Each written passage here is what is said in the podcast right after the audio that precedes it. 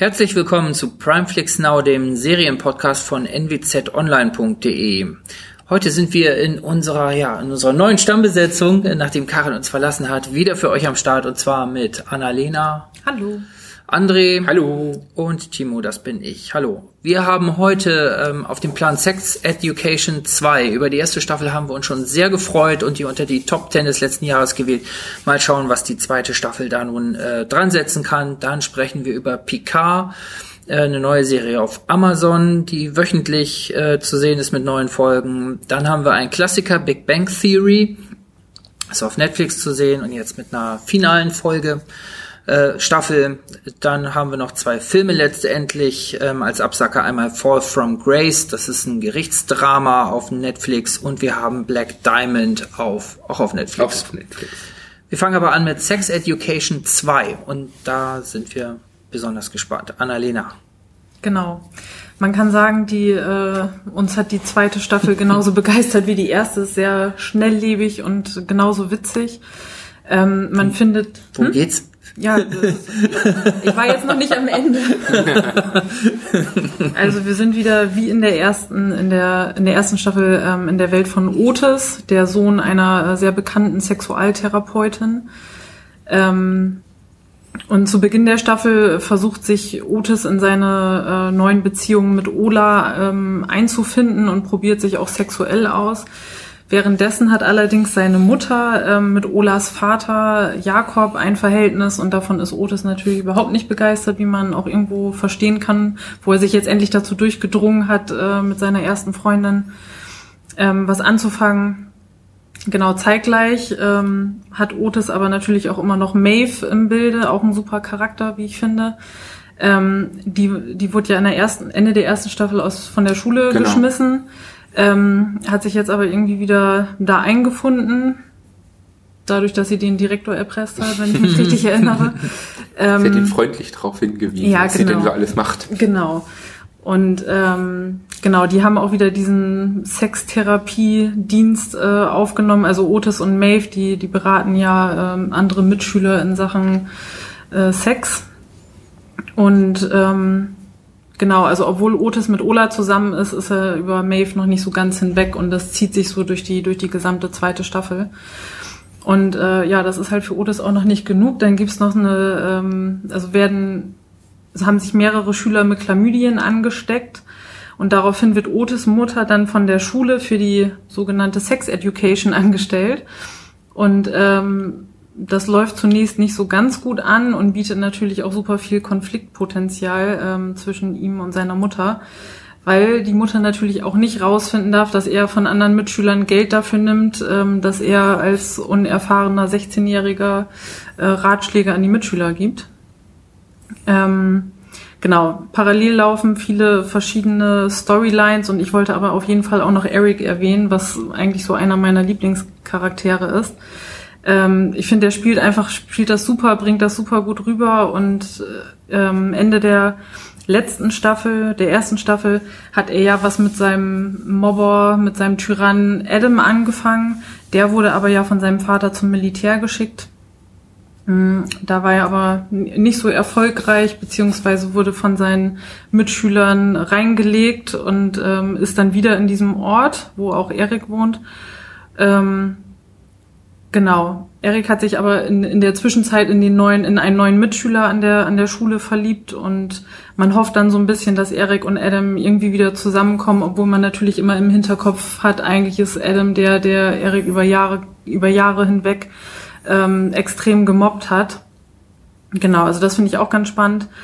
Und ähm, was ich auch, also was ich noch erwähnen wollte bei der zweiten Staffel, was ich super fand, dass ähm, Asexualität, Pansexualität, sexueller Missbrauch, dass sowas alles thematisiert wird, aber auf eine gute Art. Ich finde es nicht überladen. Ähm, das finde ich echt, echt gut gemacht. Ich muss auch sagen, also die haben wieder ein extrem breites Spektrum aufgefahren genau. an mhm. allen möglichen Sachen. Aber, und ich finde halt, der, der, der Titel ist in der zweiten Staffel noch passender als der erste, ja, weil es doch schon eine Art, ja, Sexualkunde, eine Art Unterricht ist, eine Art, wo man was, was noch lernen kann, wo man viele Eindrücke bekommt. aber was einfach super geschauspielert ist, auch wieder, die Charaktere machen das super, die Stories sind einfach nur super gemacht und die Probleme, die aufkommen, sind halt echt zum Teil sehr witzig thematisiert, muss mhm. man sagen. Also, dass der Titel noch besser passt, finde ich ja und nein. Ähm, ja, aus dem Grund, den du gesagt hast, und nein, ich fand im ersten, die erste Staffel fand ich auch schon toll, und da war hing es aber sehr auf diesem Gag, finde ich, ähm, von der Story her, dass die beiden halt äh, so eine Sexberatung gründen in ihrer Schule, Maeve und ähm, Otis.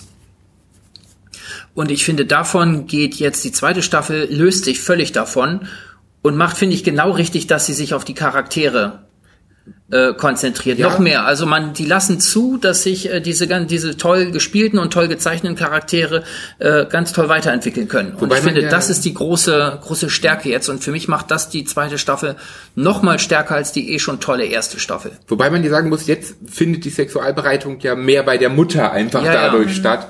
Was, was, was ich finde, was diesen Titel halt auch dann wieder gerecht Ja, klar. Wird. Nee, nee, ich sag ja, ähm, das stimmt auf jeden Fall. Ich finde auch, aber gerade auch die Mutter ist für mich auch ebenso ein super Beispiel ja. für einen Charakter, der in der ersten Staffel einfach so ein bisschen skurril war mhm. und der jetzt wirklich äh, richtig äh, Kontur gewinnt ja. und ein toller, ja genau, die plötzlich eine Tiefe bekommt, mhm. deren Innenleben, deren äh, Charakter man nun auch kennenlernt, für die man Verständnis entwickelt.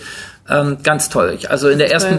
Bei, bei Ola aber ja genauso. Die ja. ist ja auch in der ersten Staffel halt dabei. Ja. Und jetzt in der zweiten kriegt die auch eine richtige Tiefe. Und ich weiß gerade gar nicht mehr, wie die heißt, die im Bus missbraucht wird. Ich ähm, weiß es leider auch nicht mehr. Aber die kriegt halt auch eine richtige Tiefe. Also ja. alle, alle allen Charakteren ja. wird einfach nochmal ja. viel, viel mehr Screentime gewährt, so dass sie sich richtig entwickeln können. Und das, das ist auch echt stark. Denn man merkt es halt, jeder davon hat es verdient. Also auch Adam, finde ich, kriegt, ne, kriegt einen ganz anderen Dreh durch diese ganze Serie. Und, und Eric ist natürlich auch nochmal ein unglaublich besonderer Charakter und wie der sich auch entwickelt hat und wie der jetzt auch zu sich selber steht und sowas. Das ist super interessant. Und die neuen Charaktere, die sozusagen eingeführt werden, die haben nicht ganz so viel Tiefe jetzt am Anfang, aber hoffentlich mhm. kommt das dann wieder in der nächsten Staffel, dass jetzt wieder der Aufbau ist und in der nächsten Staffel einfach noch mehr dazu mhm. kommt. Oder auch Jackson, der, ja. der Charakter. Das fand ich, also das ist ja dieser Schwimmer, oder ehemalige genau. Schwimmer, mhm. jetzt Theaterschauspieler. äh, das fand ich auch super mit seiner ja.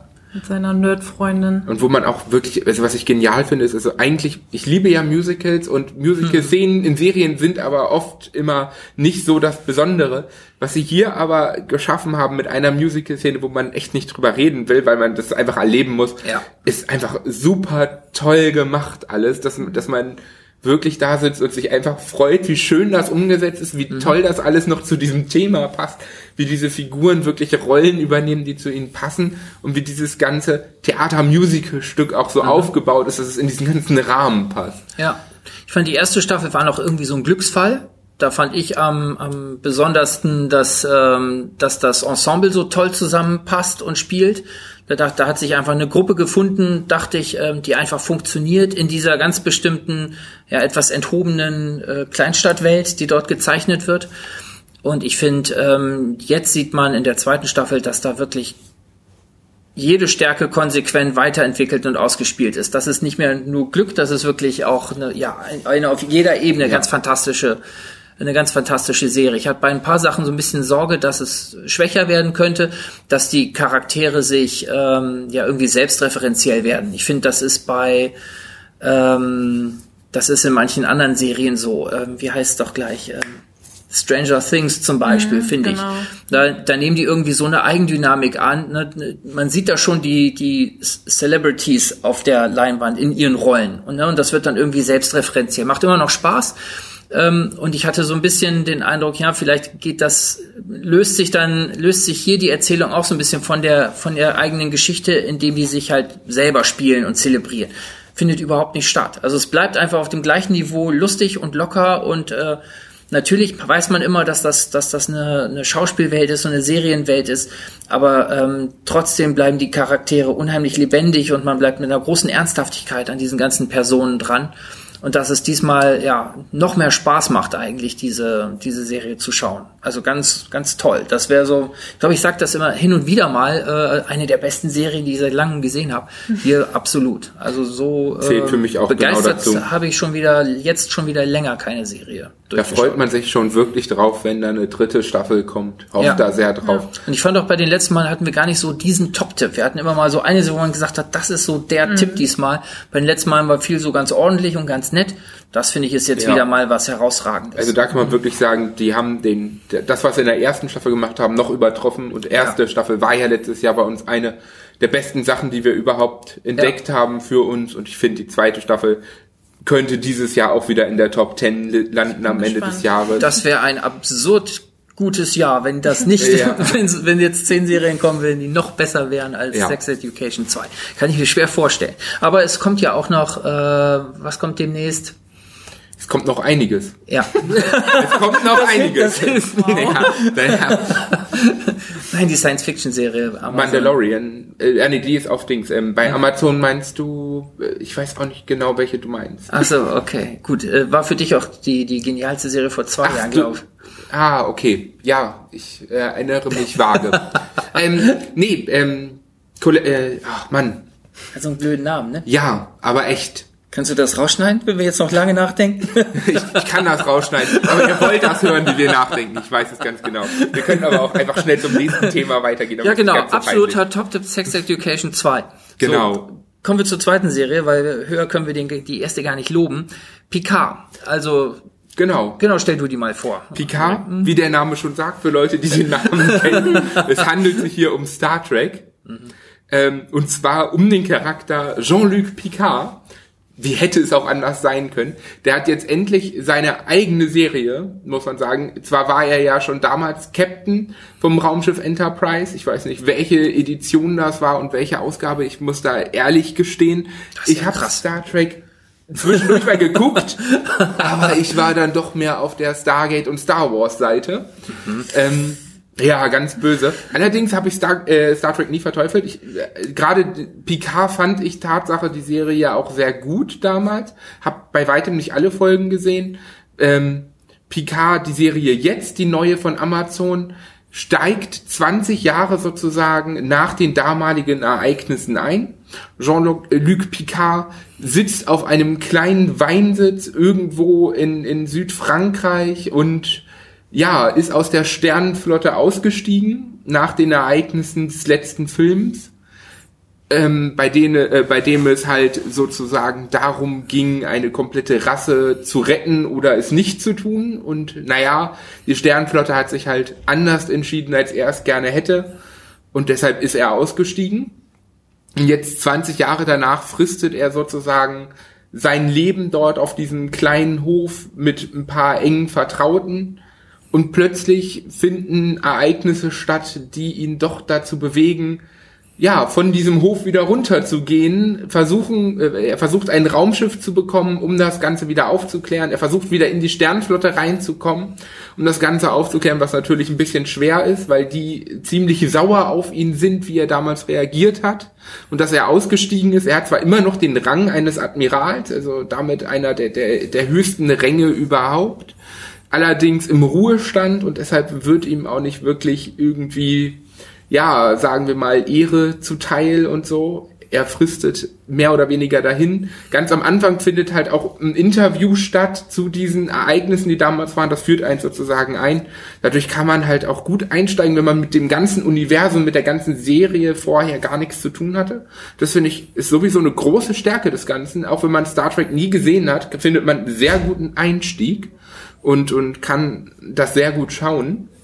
Und ich finde auch allgemein, es ist nicht so das, was man von Star Trek früher gewohnt war. Mhm. Es ist, es geht mehr in die Richtung, muss man sagen, von den J.J. Abrams Filmen, mhm. die ich Tatsache auch unglaublich gut fand, diese neue Auflage von Star Trek die drei Filme. Ich mochte die sehr. Ich würde mir auch wünschen, dass es da noch weitergeht, weil das ist ein Einstieg in Star Trek, den ich mochte. Und hier haben wir auch so einen Einstieg, der nicht ganz so actiongeladen ist natürlich, aber die Bildsprache ist super. Es sieht alles klasse aus. Es ist hochwertig gemacht. Ähm, Jean-Luc Picard wird natürlich immer noch unglaublich gut gespielt, ist ein extrem sympathischer Charakter finde ich. Und das Ganze hat mich zumindest sofort überzeugt. Es sind halt erst zwei Folgen raus. Mhm. Die findet jetzt jeden Freitag kommt eine neue Folge. Das heißt, für uns gesehen, aus unserer Perspektive, kommt morgen die dritte Folge, deswegen mhm. konnten wir die noch nicht mit reinnehmen. Ich bin auf jeden Fall unglaublich gespannt. Also mir gefällt's gut. Ich kann mich durch diese Serie deutlich mehr mit dem Star Trek-Universum anfreunden und bin halt wirklich gespannt, wie es weitergeht und hoffe, dass wenn sie halt wirklich auch mit weiteren Star Trek Serien in diesen Bereichen bleiben, mhm. dass man vielleicht sozusagen ein, einen neuen Zugang zu Star Trek findet für die neueren Fans sozusagen. Okay. Also ich bin kein, ich bin kein Trekkie, fand aber Next Generation, wo Picard und sein Team ähm, ja halt geboren wurden und groß geworden sind, ähm, habe ich auch viel geguckt ähm, damals und habe also Sympathien für den Charakter und war deshalb auch gespannt auf diese Serie. Ich fand sie nicht so stark, wie, wie du sie siehst. Was auf jeden Fall richtig ist, äh, ist ähm, der Begriff hochwertig. Das ist so ein Format wirklich mit Goldkante, weil die ja. natürlich wissen, was sie für einen Wert haben mit dieser Kultfigur, ähm, die ähm, die finde ich den alten Captain Kirk nochmal überholt hat. Wir werden ja noch Big Bang Theory haben. Ich glaube, genau. da gibt's mal so diese Testfrage, äh, äh, ähm, erste Generation oder zweite Generation bei Star Trek Picard oder äh, Kirk. Und da heißt es, glaube ich, Serie nee, wie war das? Serie die erste, aber Picard schlägt äh, Kirk, glaube ich. Mhm. Ne? Ja. Irgendwie so. Also ganz, ganz schräg. Also man weiß, wie, was für ein, was für einen unheimlichen, was für eine, was für einen hohen Wert ähm, diese Figur hat. Und ich äh, mag sie eigentlich auch. Was ich nicht so mag, ist ähm, ja eben genau das, dieses Hochglänzende ähm, dieser Serie. Ich finde es ein bisschen sehr betulich. Man geht so von dieser Star Trek-Welt auch äh, stilistisch ab, indem man ja, man hat eigentlich mal diese Weltraumbilder und dann diese Musik, diese typische, diesmal sind so Oldtimey-Songs, so, so betuliche Altmännermusik. Das Passt doch zu einem alten Mann. Ja, schon. Ne? Und dann sitzt er da auf seinem Weingut und alles glänzt gülden äh, vor sich hin. Das finde ich, ich meine, ist vielleicht ja auch Thema, dass das dort langweilig ist und sehr begrenzt. Ähm, aber mich hat das eben auch so beim Gucken etwas ermüdet. So, und ich fand dann, wenn die, wenn die Actionhandlung losgeht, es gibt ja auch ne, eine Actionfigur dann dort und einen Fall, den man nachspürt. Ähm, ja, ich komm, bin da nie so richtig hm, reingekommen. Ich bin so in diesem Hochglanz so ein bisschen abgerutscht ähm, ganz am Anfang und äh, von dort aus ähm, haben mich diese, hat mich die Entwicklung der weiteren Geschichte nie so richtig gepackt. Ich glaube, das ist auch das Problem, wenn man halt nur zwei Folgen hat zum Schauen. Ja, das macht Weil mhm. es, es fängt halt Tatsache sehr langsam an. Also wir haben zwar in ja. der ersten Folge zwei Actionsequenzen, wir haben in der zweiten Folge ein, zwei Actionsequenzen, aber das war's halt auch. Und die Story muss sich halt erst entwickeln. Und mhm. man merkt halt, sie haben sich bei der Serie Zeit gelassen, um die Story zu entwickeln. Wenn man dann aber nur jede Folge, äh, jede Woche eine Folge rausbringt, mhm. dauert es halt nun mal. Und mhm. da würde ich halt auch ganz klar sagen, wer sich dafür interessiert, am besten warten, bis wirklich die komplette Staffel raus ist. Ja. Und dann ansetzen. Mhm. Denn klar, man kann immer sagen, Binge-Watchen ist äh, nicht gesund, ist nicht gut ja, und sowas. Wir sind keine Ärzte. Äh, aber man kann auch, man kann auch davon ausgehen, dass die Leute durchaus gut genug selber wissen, ja. ob sie eine Serie jetzt acht Stunden am Stück gucken wollen oder jede, jede Woche eine Folge oder jeden Tag. Und ich finde, ich, ich mag dieses Prinzip nicht mehr, dass ich nee, eine ich Woche warten muss. Nee, ich nee. guck lieber, wie ich, wie ich es möchte. Und das finde ich halt bei Picard schade, denn ganz ehrlich, das ist so eine Serie, ich hätte die gerne durchgeguckt. Mhm. Weil mir, weil mir das Ganze einfach optisch so gut gefällt und ich die Story so interessant finde, dass ich zumindest wissen will, wie es weitergeht. Okay wie gesagt, ich fand es ein bisschen langweilig. Also ja. mich hat's mich hat's nicht gepackt. Ähm, und ich weiß auch nicht, ob das noch so die Stärken sind, die die Picard-Figur halt früher gehabt ist, hat. Es hat. Es hat, wenn man mal ganz ehrlich ist, mit der alten Picard-Figur gar nichts mehr zu tun mit dem alten Star Trek. Nee, weil Gefühl. das war so, ein, so eine Überfigur auch. Ne, die hat ja auch sowas, auch der hat in seiner Physiognomie sowas Alienhaftes, ne? sowas völlig ungreifbares gegenüber diesen ganzen Draufgängern, die sonst da so sind. Und hier wird daraus halt so eine Betulichkeit, so eine Altherrenbetulichkeit. Und das passt irgendwie, das ist so knapp neben, neben der Figur, finde ich. Und deshalb, ja, ist ho absolut hochwertig gemacht, aber äh, packt mich nicht. Deswegen glaube ich halt auch wirklich, dass es eher was für Leute ist, die neu einsteigen okay. wollen mit mit genau wie mit den J.J. Abrams Filmen, wo ja auch die fand ich gut. Ja, aber wo halt gerade die ganzen Trekkies sagen, das ist totaler Mist. Mhm finde ich halt als jemand, der kein Trekkie ist, ich mag die sehr gerne. Und ich glaube, für dieses Publikum wurden die halt auch gemacht und ich glaube, für dieses Publikum, die diese Filme mögen, ist halt am Ende auch diese Serie gemacht. Also man will nicht mehr die alten Trekkies ansprechen, was äh, zum Teil sehr schade ist, vor allen Dingen für die, aber man will halt ein neues Publikum generieren. Und ich schätze, dafür ist das Ganze Ja, obwohl, also ich verstehe ja, dass man mit dieser jungen Crew in den neuen Filmen äh, eine neue, ja, eine neue Zuschauerschicht abholt. Ich weiß nicht, wen man mit der, mit dem Originaldarsteller in der alten Version, wen man da neu ansprechen will. Das ist, weiß ich nicht. Aber okay, bei dir hat's funktioniert. bei mir hat funktioniert, ja. Okay, also ich war die Zielgruppe. Also auf jeden Fall ist Picard keine Serie, vor der man warnen muss. Also sie Nein. hat auf jeden Fall Qualität, das sieht man. Ähm, ähm, ich finde sie auch nicht schlecht, nur dass sie mich nicht so packt und interessiert. Ähm, ich Und- verstehe André, dass ihnen das auf jeden Fall gefällt. Ähm, du hast dich da nicht dran. Ja. Mich hat das Gewagt. gar nicht angesprochen. Okay. Von daher.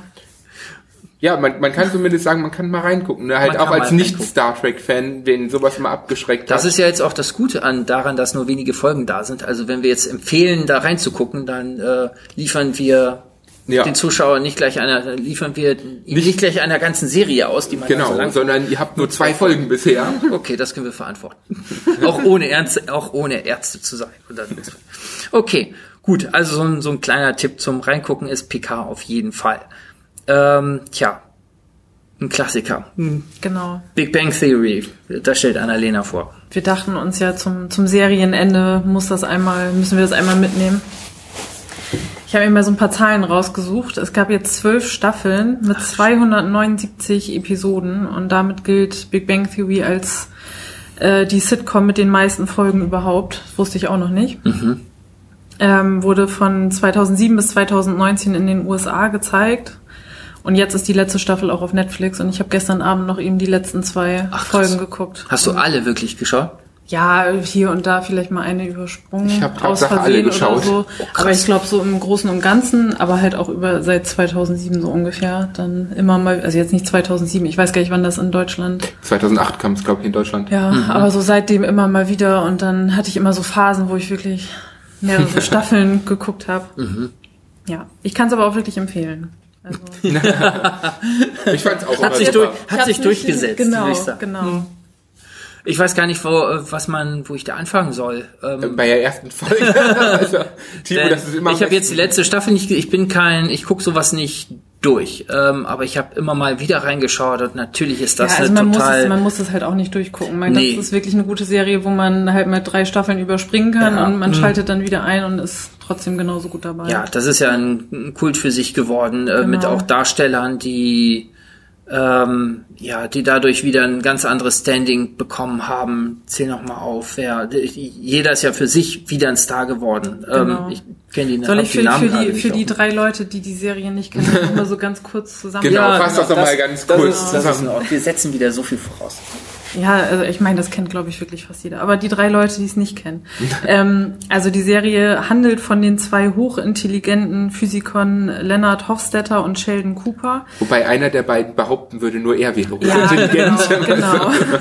Und die wohnen zusammen in einer WG gegenüber von der Kellnerin Penny, die auch eine sehr wichtige Rolle kriegt. Mit, Ja, mit, auch eine Hauptrolle. Ja, Ja.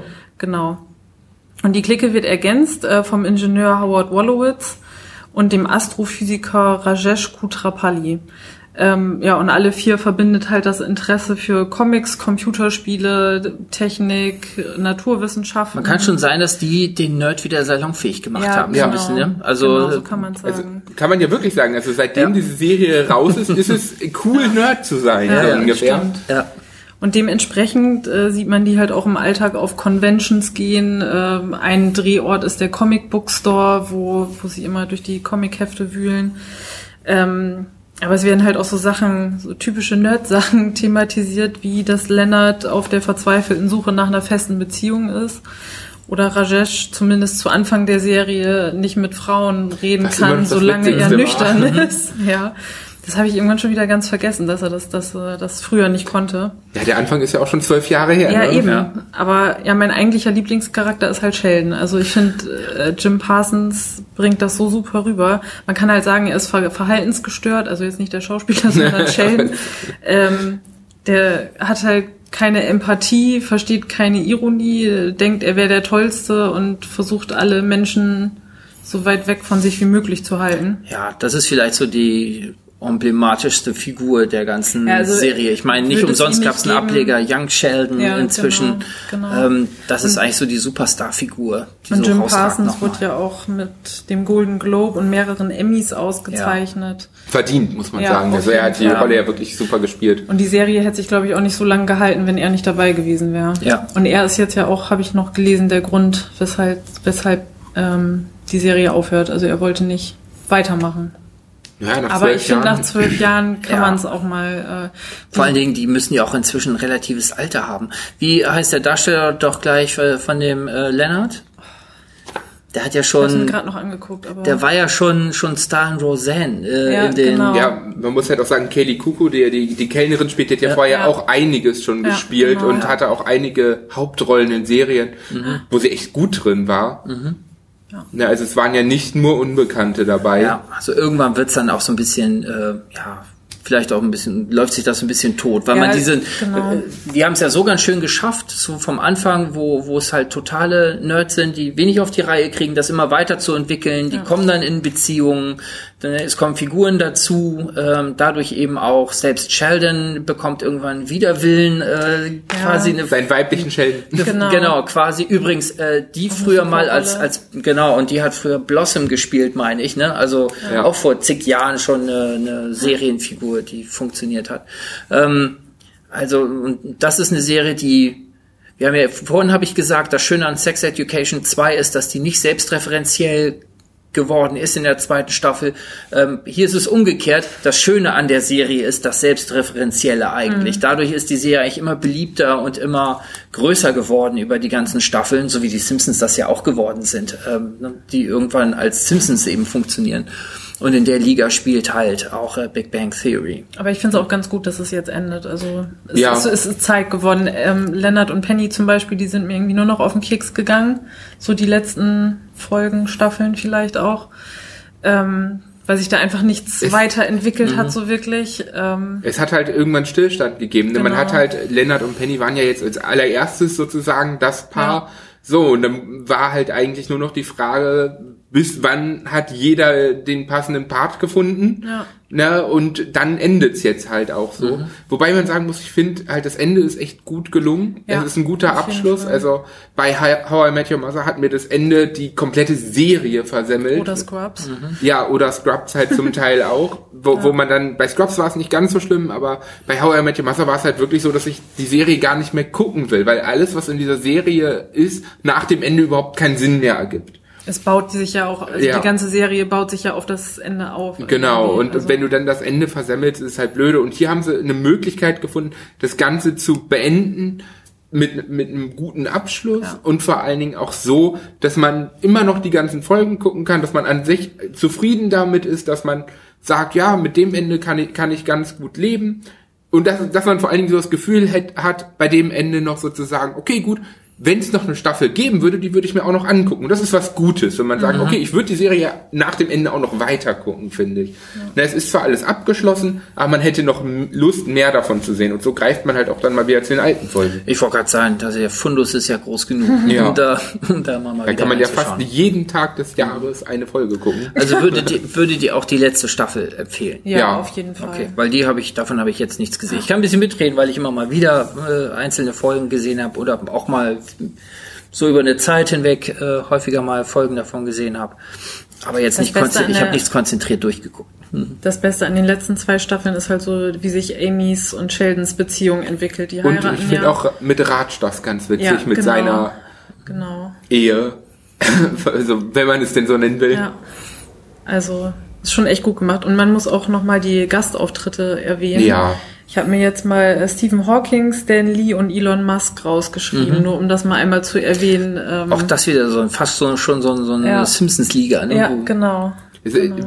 Wen ich ja auch mal ganz toll fand, war so als Nebencharakter Will Wheaton. Ja. Fand ah, ich, das war, das, das war echt super, super und ja. gerade den haben sie ja auch in der letzten Staffel jetzt nochmal ordentlich rausgeholt. Mhm. Also aus dem äh, Star Trek Next Generation ja. äh, Universum. Genau, und da, da war es halt echt witzig, wie sie den auch nochmal noch mal ein bisschen mehr mit reingebracht haben. Ja. Mit, äh, und auch, auch diese Nerd-Verbindung mit ihm noch geschlossen haben, wie viele andere Leute, die berühmt sind, auch alle Nerds sind so ungefähr inzwischen. Mhm. Mhm. Das ist schon sehr witzig gemacht. Ja. Ja gut, wie könnte es anders sein? Ein Tipp für ja, eine gute, für eine top, ganz tolle Unterhaltungsserie, für eine Sitcom, ja. wie sie sein kann und sein soll und die wirklich einen eigenen Trend und eine eigene Marke Wo, ausgelöst hat. Wobei ich es ganz witzig fand, ich habe mal einen, einen Artikel darüber gelesen, was wäre, wenn man bei Big Bang Theory das Lachen rausschneiden würde mhm. und dann wäre die Serie halt nur noch traurig.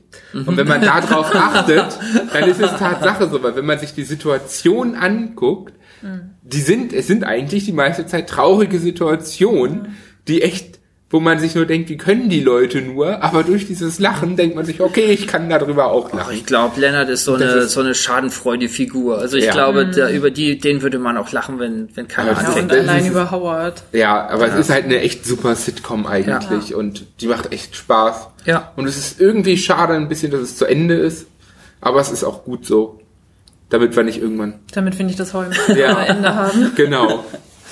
Okay. Das schlimm haben wir die auch gebührend abgefeiert genau. ähm, und kommen jetzt noch zu zwei Filmen und zwar zuerst zu Fall from Grace. Das ist ein Film, der gerade auf Netflix läuft, der ist knapp zwei Stunden lang ähm, und im Grunde ist das ein ziemlich klassisch geschnittenes Gerichtsdrama.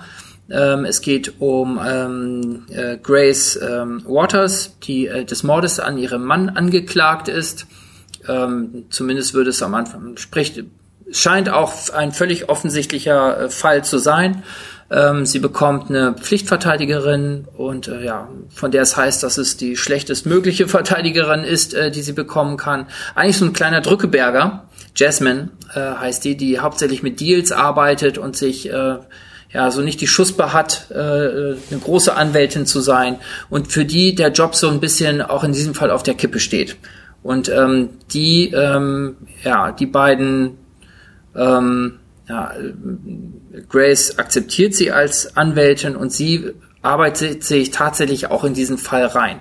Finde ich ist eine ganz sympathische Figur, weil wir ansonsten in diesen Fällen immer so die ja, so die geschlagenen Superanwälte haben. Das sind da meistens klassischerweise ist es der Trinker, der mal ein Staranwalt war mhm. und äh, zur großen Form nochmal aufläuft. Da gibt es eine Handvoll Filme, die genauso Aber funktionieren. Oder es ist äh, Tom Cruise als junger, aufstrebender Anwalt. Sagen, wobei man sagen muss, der war ja auch immer der Dealmaker, ja, ja. der die Arbeit, der sich vor der Arbeit gedrückt hat. Ja, ne? ja, genau. Ne, aber natürlich der Hochbegabte. Ne? Und sie ist halt so normalo als Anwalt. Ne? So eine, man ist äh, Polizist und äh, man, man weiß tatsächlich immer nicht, äh, den, ganze, den ganzen Film über nicht, kriegt das jetzt hin oder nicht. Na, jedenfalls, das Wichtige ist, die beiden unterhalten sich und äh, Grace erzählt ihr, ähm, ja, wie es, wie es zu diesem Fall gekommen ist und erzählt, wie diesen, wie sie ihren Mann Shannon kennengelernt hat, ähm, der jünger als sie ist, so ein athletischer Kerl und der ja für sie der absolute Traummann war. Ähm, der hat gar nicht gehofft, dass sie, ist halt eine Frau, ja, in dem besten Mitte 40 oder so, keine Ahnung, schätze ich, ähm, und äh, die da noch mal aufgeblüht ist und sich völlig in diesen Mann verguckt hat und ja, wo sich dann irgendwann rausstellt, das kann man glaube ich verraten, dass es jemand ist, der sie brutal ausnutzt und äh, das war ein Ausweg für sie, äh, ja, ihm, ihm irgendwann eins mit dem Baseballschläger zu geben.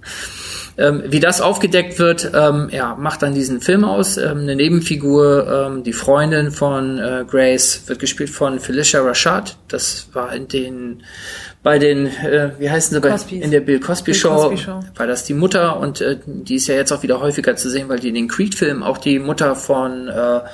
äh, von dem kleinen, von dem Jungen von Apollo Creed ja. spielt. Also die ist wieder da und eigentlich äh, schön zu sehen, äh, dass die wieder auftritt und Rollen bekommt. Und, ähm, eine tolle Rolle fand ich. Heute. Ja, ist eine tolle, ist eine, ist eine tolle Rolle in diesem Fall. Ähm, und ähm, ich habe jetzt schon viel über diesen offensichtlichen Fall äh, gesagt. Ähm, man darf, man kann, ich, was, ich habe auch Dinge nicht verraten. Also es ist ein spannender Film, der noch eine andere Wendung nimmt. Und äh, ja, dies äh, lohnt sich anzuschauen.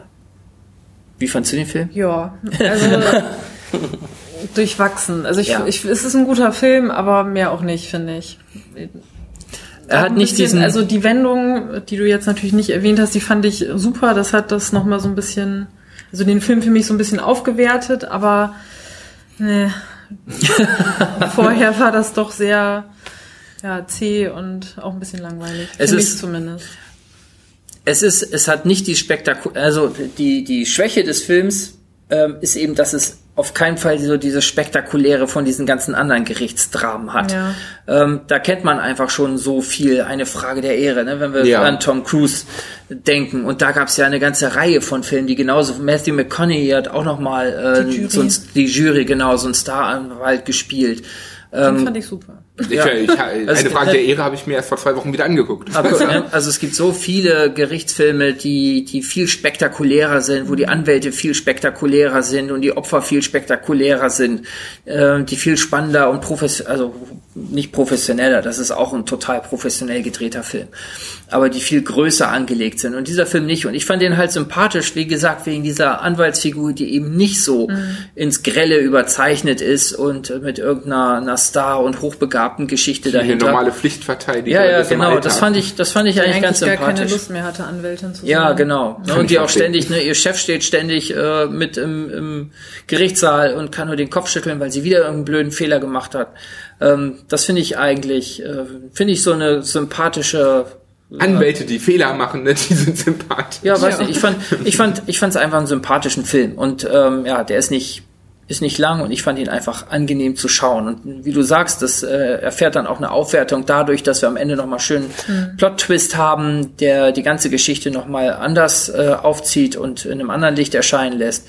Und deshalb ist das auch für mich, ist das kein, kein jetzt kein Meisterwerk und kein Klassiker, ähm, ich habe ihn jetzt auch schon vor, keine Ahnung, zwei Wochen gesehen und dachte, musste heute auch erstmal wieder nachgucken, äh, wer spielt da eigentlich mit und worum es ging es genau. Aber als ich ihn geschaut habe, hatte ich gleich gedacht, ne, den habe ich gern hier drin, weil das schon ein Film ist, mit dem man nett zwei Stunden verbringen kann. Ich würde mir eine Fortsetzung wünschen, wie es mit der Cosby-Mutter weitergeht. Ach so, ach ja, richtig. okay, stimmt. Ja, das könnte als spannende Figur in diesem mhm. Film. Äh, ja. Dann als Horrorfilm oder so. Ja, stimmt. Mhm. Ah, siehst du, damit hast Schlag du jetzt auch, Hollywood noch mal damit vor. hast du, damit hast Schreib du das Drehbuch auch noch mal ein bisschen Spannung äh, für den genau. Film erzeugt. Ja, also von mir ein kleiner Tipp von Annalena eher so mittel, eher so Wenn nicht. nichts anderes kommt, dann kann man sich den gut angucken. Okay. Dann kommen wir gut. zu einem anderen Film, der sich nicht so gut schauen lässt. Nein. Ich würde gern widersprechen. Ja. Aber Black Diamond an. Genau. Wir kommen zu Black Diamond, ähm, einem neuen Film mit Adam Sandler, allerdings nicht von Adam Sandler diesmal. Was schon ein Gewinn ist. Ich, äh, das findest du. so. okay. da, da widersprechen dir sehr viele andere Leute, das haben die Netflix-Zahlen gesagt, äh, gezeigt. Der letzte Film, letztes Jahr der erfolgreichste bei Netflix war der Film von Adam Sandler, den du auch nicht mochtest. War das Murder Mystery? Genau. Warum war der so erfolgreich? Ich weiß es nicht. Also ich fand den ja auch nicht schlecht. Ich schaue mir sowas ja auch immer gerne an. Also daher war ich eigentlich auch, gerade als ich gehört habe, Black Diamond Adam Sandler in einer Oscar-Rolle, so ungefähr, schreiben die Kritiker. Oscar-reife Schauspiel. Ich frage mich, welchen Oscar die da wohl meinen. Wahrscheinlich den aus der Sesamstraße. Also aus eigenem Interesse. Worum geht's eigentlich? Das habe ich schon genau. nicht verstanden bei dem Film. Also aus eigenem Interesse. ähm, in Black Diamond geht's darum, Adam Sandler ist ein spielsüchtiger Jude, der ähm, Dings, der, der, der Diamantenhändler und, und ähm, ja, Schmuckhändler ist ähm, in dieser berühmten New Yorker Gegend hat er einen, einen kleinen, sehr kleinen Laden einfach äh, in einem der großen Hochhäuser und schummelt sich sozusagen so ein bisschen durchs Leben. Die Ehe mit seiner Frau ist eigentlich kaputt. Er wohnt mit seiner Geliebten zusammen, die auch gleichzeitig ähm, dort bei ihm in dem Laden arbeitet. Er hat haufenweise Schulden bei irgendwelchen Leuten. Und dann, äh, dann kommt sozusagen seine persönliche Rettung ein schwarzer Opal. Was? Kein Diamant? Ja. Hm. Ich weiß auch nicht, wer diese Übersetzung gemacht hat, denn es ist ein schwarzer Opal. Äh, offiziell heißt der Film halt auch Uncut Gems, also ungeschliffener Diamant oder ungeschliffener Stein, was viel besser passt eigentlich. Denn äh, denn er, also er Black Diamond heißt die deutsche Version. Das ist die deutsche Version, ja. Ich weiß auch nicht warum. Mhm. Das sagt jeden, eigentlich schon genug. Ja. ja. da hat jemand den Film auch nicht gesehen wahrscheinlich. Oh, wow. Auf jeden Fall kriegt er halt die, diesen Opal, der wunderschön ist, den er halt aus, aus Afrika reinschmuggelt, so ungefähr, und der circa 5000 Karat haben soll und damit weit über eine Million eigentlich wert ist. Und das soll ihn von allen Schulden befreien. Er hat über ein Jahr gebraucht, um den ins Land zu kriegen, um den zu bekommen irgendwie. Und der soll dann bei einer Auktion versteigert werden. Und das soll sozusagen ihn komplett retten, alle Schulden abbezahlen. Dann hat er genug Geld und sowas. Ja, aber wie soll's denn anders kommen? Natürlich ähm, klappt das alles nicht so, wie es soll. Und zwar arbeitet er vor allen Dingen mit, mit freien Angestellten, kann man sagen. Die sollen Leute in seinen Laden locken und kriegen dann eine Provision dafür, wenn die was kaufen. Und er als, als Spielsüchtiger ist natürlich super begeistert von seinem einen Angestellten, der mit einem der größten Basketballspieler äh, äh, der Zeit, 2010 spielt das, befreundet ist, holt den in den Laden, will dem eigentlich was verkaufen, dann zeigt er ihm halt diesen schwarzen Opal, weil der gerade angekommen ist. Und der sagt, ich muss den unbedingt haben, ich gebe dir 150.000, 200.000 dafür. Und er sagt, nein, ich wollte den nur zeigen. Und er natürlich, warum zeigst du mir den, wenn du ihn mir nicht verkaufen willst? Mhm. Und dann so, ja, du kannst ihn ja bei der Auktion kaufen. Ja, aber ich brauche den unbedingt, ich habe heute Abend ein Spiel, ne? Also leih mir den bitte. Und natürlich, natürlich leiht er ihm den.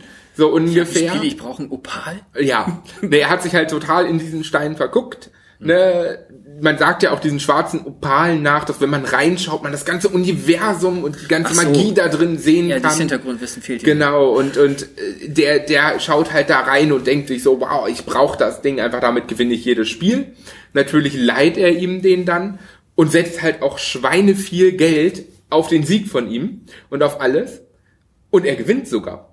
Und theoretisch würde er das Geld auch kriegen, wenn jemand anders, dem er noch verdammt viel Geld schulden würde, diese Wette nicht abgebrochen hätte. Und das ist so ungefähr das, was diesen ganzen Film passiert. Egal was er anpackt, es geht immer schief. Grundsätzlich. Und da, es ist zwar schön inszeniert so ungefähr, aber es ist unglaublich stressig, das zu schauen.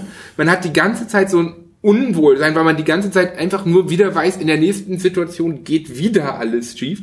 Das ist kein, kein Film, den man schaut, so um sich wohl zu fühlen oder um was Schönes zu erleben oder um irgendwie ein Happy End zu kriegen oder eine tolle abgeschlossene Story. Es ist einfach nur ein Film, den man sich anschaut und die ganze Zeit hat man so ein Unwohlsein, so eine Unruhe innen drin, so ein Warum handelt diese Figur so. Zwar wird am Ende des Films ein paar Möglichkeiten, wieso er denn so handelt, ein bisschen deutlicher, auch wie so andere Figuren so handeln, wie sie handeln.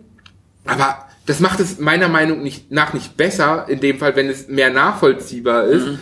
weil man die ganze Zeit wirklich, also ich saß da, ich habe den Film vier, fünf Mal ausgemacht, weil ich immer wieder stoppen musste, weil ich mir gesagt habe, nee, dieser Film gibt mir ein Gefühl, dass ich ihn nicht gucken will. Der, der, der, der, der, der ruft so eine innere Übelkeit in mir hervor und so einen inneren Stress. Weißt du? Das ist keine weil, gute Werbung. Das liegt an dieser, einfach an einer furchtbar unsympathischen Hauptfigur, in dem finde ich. ich ja, aber in, in, in dem Film ist jeder unsympathisch. Ja. Also grundsätzlich jeder, der dort mitspielt, ja. ist unsympathisch.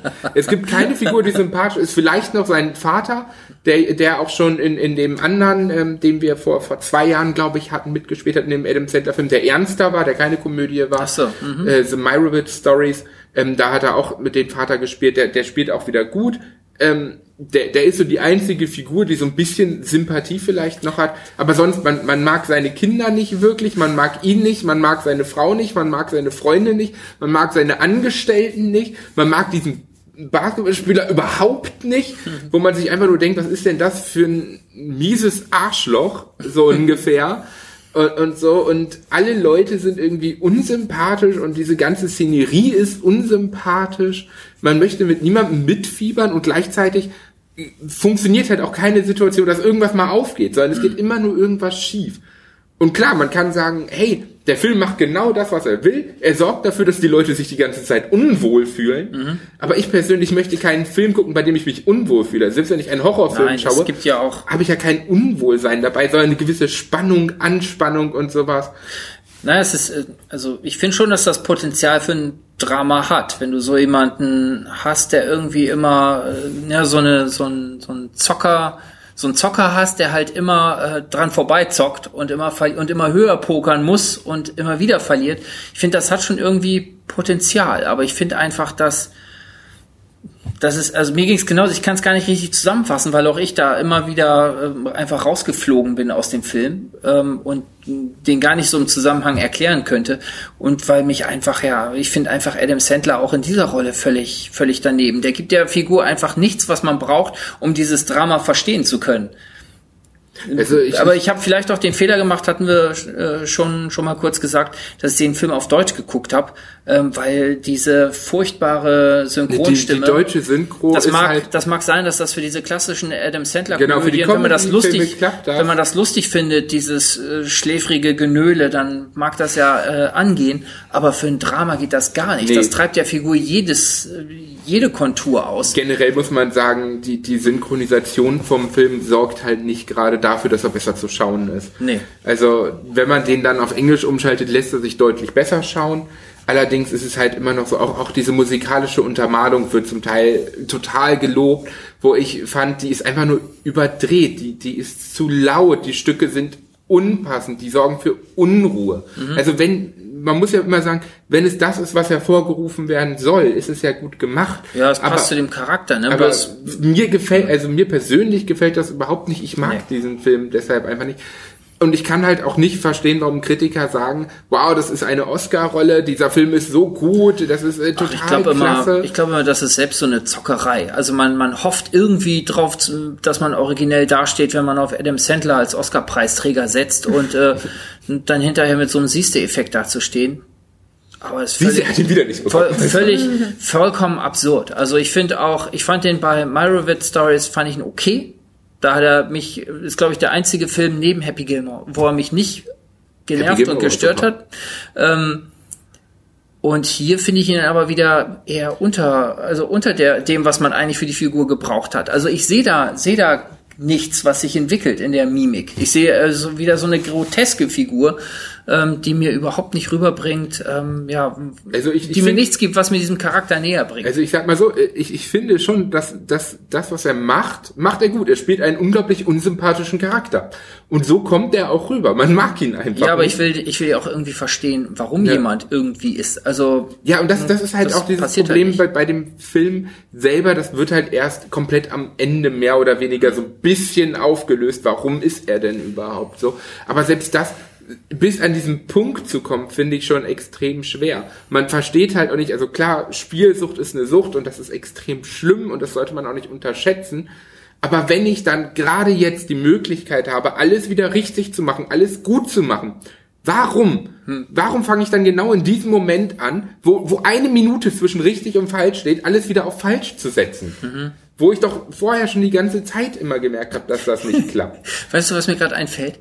Wir haben vorhin noch äh, die Reihenfolge der vorzustellenden äh, Sachen getauscht und hatten eigentlich Big Bang Theory hinten. Ich ja. denke mir gerade, das wäre ein viel schönerer Abschluss gewesen. ja, ich denke gerade, wie können wir jetzt aufhören, ohne, ohne einfach nur zu schimpfen über eine total unsympathische, äh, un schwer schaubare Filmfigur. Indem wir sagen, schaut diesen Film nicht, aber schaut euch Sex Education an, der ist nämlich auch bei Netflix. Ja, genau, genau. Also. Schnell wieder zurück zu Sex Education 2. Wir haben nämlich neben dem ganzen mittelmäßig, naja, mit Big Bang Theory haben wir einen großen großen Klassiker gehabt. Picard ja. haben wir etwas gehabt, was man sich schön angucken kann. Äh, Fall from Grace fand ich auch okay. Ähm, jetzt haben wir mit dem ganz furchtbaren Anti-Tipp, mit dem, dem haben wir jetzt gerade aufgehört. Ähm, Schaut euch Sex Education an, damit habt ihr alles genau. richtig gemacht. Genau. Vor allen Dingen, wer das noch gar nicht gesehen hat, ähm, äh, kann auch mit der ersten Staffel anfangen und ähm, ja, hat da Eben. viel, ganz sicher viel Und, und Black Diamond könnt ihr wirklich lassen. Also Bitte was? Sich, was, kann, was kann man lassen? Ne, diesen komischen Film. An den ich mich man, schon nicht mehr erinnere. Wobei man ja sagen muss, nach diesem Film hat Netflix vier neue Filme mit und von Adam Sandler bestellt. Oh. Ne? Also, ich mache da irgendwie schon einen Bogen drum automatisch mittlerweile. Ich, ich höre nur noch Sex Education. genau, richtig. ich höre gar nicht mehr. Und ihr solltet auch am besten nur von, von den anderen Sachen hören und das letzte sozusagen getrost ignorieren. Es war nur eine Warnung, wir haben uns da durchgequält. Oder ich habe mich durchgequält, okay, damit ihr es nicht müsst. Okay. Schönes Schlusswort. Äh, bis zum nächsten Mal. Vielen Dank fürs Zuhören. Ihr könnt uns hören ähm, auf nwzonline.de, bei Apple, äh, bei iTunes natürlich, ähm, bei Spotify, bei radio.de, bei podcaster.de, bei Stitcher. Ja, das war's. Gut. Ciao. Tschüss.